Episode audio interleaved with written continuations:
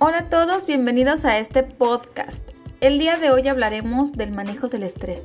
Término actualmente muy muy utilizado. Pero ¿qué es el estrés?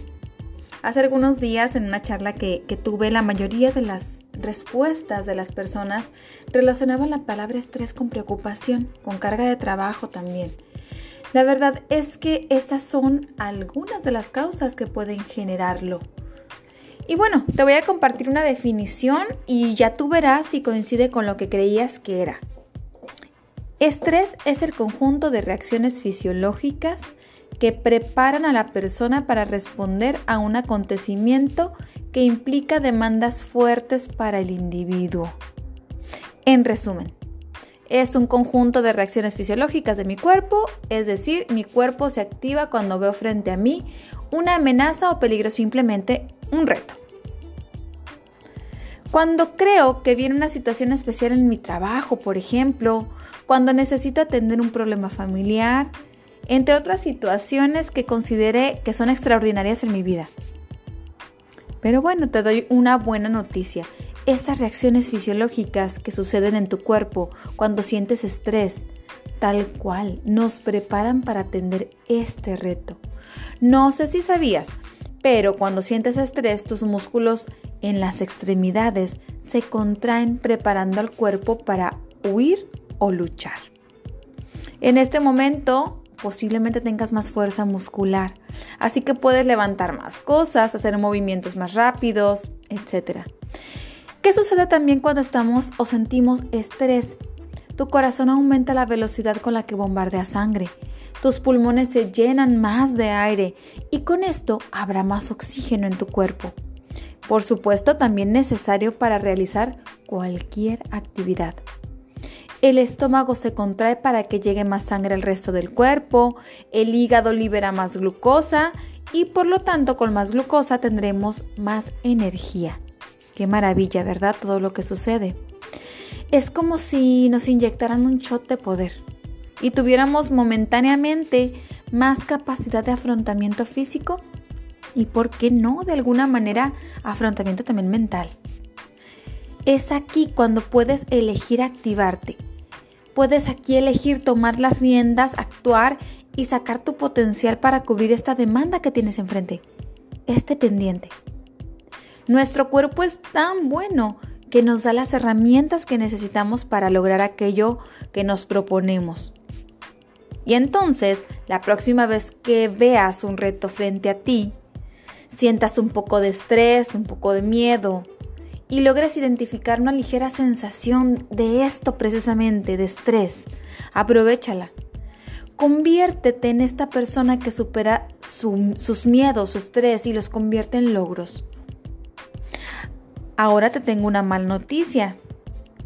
Por supuesto que el estrés podemos manejarlo de una manera asertiva y encontrar cómo aprovechar esta energía extra que tenemos, esta capacidad extra que tenemos momentáneamente. Pero también la mala noticia es que si tu cuerpo identifica una amenaza imaginaria, por ejemplo, hablando de pensamientos, hablando de miedos, y la situación te genera estrés, tu cuerpo se va a preparar, por supuesto, con, con esas reacciones que te he contado para atender esta amenaza. Pero, ojo, si esta amenaza era imaginaria y no necesitas echar mano de esta activación de tu cuerpo que antes te expliqué. O bien, si te quedaste estresado, en estado de alerta, aun cuando tu pendiente, tu reto había pasado, es decir, que te fuiste a la cama aún terminando tus tareas o te fuiste a la cama con toda la tensión y preocupación. Inclusive, no has logrado relajarte en un largo tiempo. Entonces, se está provocando que tu cuerpo siga percibiendo esta amenaza o reto frente a ti. Y claro, provocando que tu cuerpo siga en condición de defensa, siga en alerta, que tus músculos permanezcan tensos como si fueran a pelear, que el corazón, pulmones e hígado sigan trabajando con alto rendimiento, bombardeando más sangre, llevando más oxígeno, contrayendo nuestro estómago y liberando glucosa, que en realidad pues no necesitamos, esa es la mala noticia. Tu cuerpo podría enfermar por un manejo excesivo del estrés. un manejo inadecuado del estrés, en donde permito que mi preocupación y mi tensión aumente y no encuentro la manera de medirlo o mediarlo. ¿Qué podemos hacer? Siempre, siempre tenemos alternativas. Primero, asegúrate que estás siendo organizado con tus agendas. Incluyen ellas desde el momento de levantarte, bañarte, desayunar, entrar al baño inclusive, hasta el horario laboral, convivencia y momentos de relajación. También asegúrate de estar siendo honesto contigo mismo y con tus jefes o con tu familia. Y ser honesto en relación a tus capacidades físicas. Infórmales cuando te sientas eh, estresado, cansado y que pienses que requieres reorganizarte. Que a lo mejor tu agenda ya no da para esta actividad extra. Busca ayuda profesional si ves que necesitas apoyo. Y por otro lado, ayúdale a tu cuerpo a reducir esos efectos fisiológicos que se causan bajo condiciones de estrés. Por ejemplo, elabora una rutina de sueño. De esta manera es como avisarle a tu cuerpo que ya es hora de dormir, ya es hora de descansar. Por supuesto que realizar ejercicio periódicamente, el tiempo que tú puedas, es de bastante beneficio. Regálate momentos de meditación y por supuesto momentos de relajación. Hay una actividad que puedes encontrar en internet como relajación muscular progresiva y que te puede funcionar muchísimo al inicio del día, a mediodía o al finalizarlo. Sobre todo, busca ayuda profesional para facilitar tu proceso. Recuerda, eres tu templo.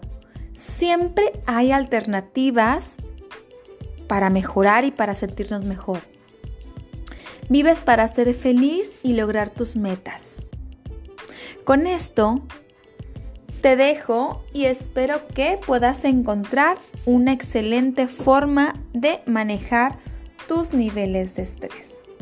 Recuerda que desarrollo humano está para apoyarte.